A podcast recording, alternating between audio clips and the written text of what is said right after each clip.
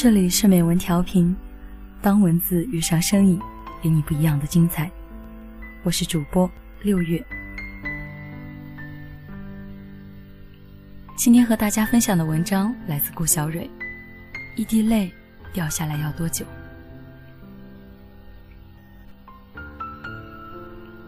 那个深秋，我来到大山深处一所中学支教，看到四面透风的校舍。我心里一阵酸楚，决意留下来，把梦想的种子播到孩子的心田。事实远没有想象那么简单。有一个叫李想的孩子，让我十分头疼。我在讲台上念课文，抬头见他双目游移，明显是在走神。我的火气腾地冒上来，大声说：“李想，我刚才读到哪儿了？”同桌用胳膊捅了捅他，他这才醒觉过来，挠挠头说：“读的什么？没听到啊！”班上同学哄堂大笑。除了不认真听讲，他还和别人打架。黝黑的脸上经常挂彩，问他怎么回事儿，他却始终不肯说。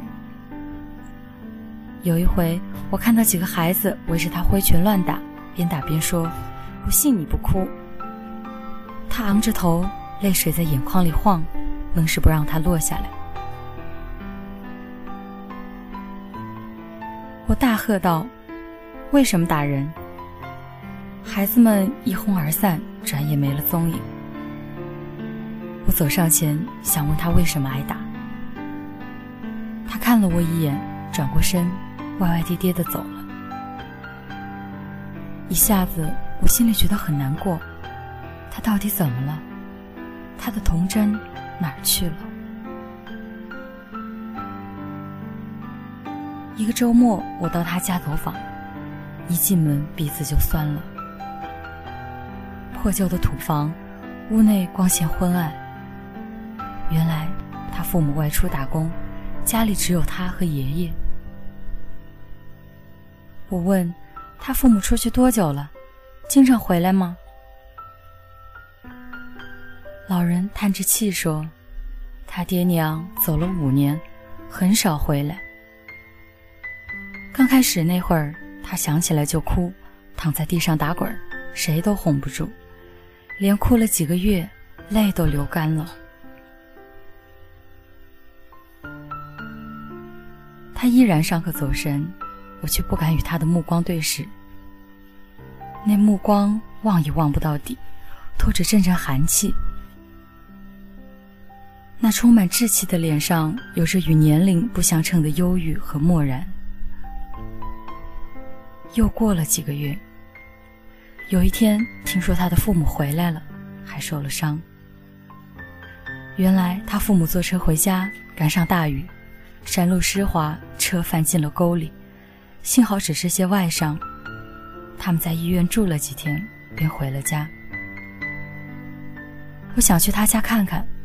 路上听见村民在议论：“他爹娘出去这么久，回来伤成那样了，这孩子跟没事人似的。”作为老师，我的心像被什么东西揪了一下，有一种深深的挫败感。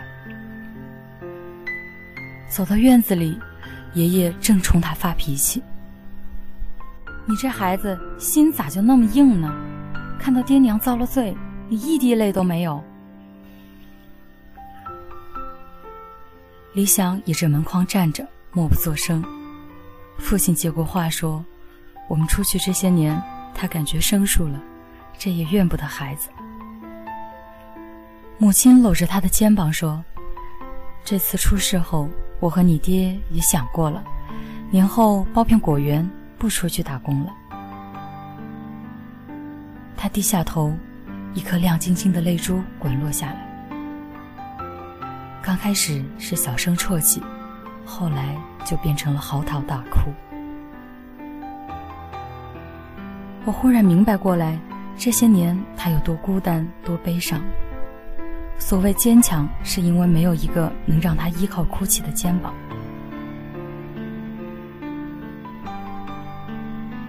第二天的语文课上，他坐得直直的，听得很认真。下午是体育课，他跟别的孩子在草地上嘻嘻哈哈的玩闹。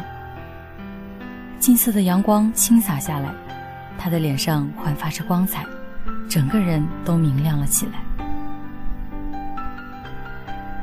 他沿着操场奔跑，轻盈的像一阵风。有同学喊：“李想，你的衣服脏了，后面有好几道黑印子。”他头也不回的说：“俺娘会洗的。”“娘”这个字儿拖得老长，喊得格外响。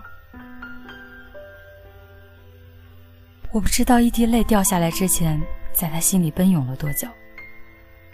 但我明白，从现在开始，一个美丽的生命，如含苞待放的花蕾。变得鲜活而生动起来。这里是美文调频，我是主播六月，感谢您的聆听，我们下期再会。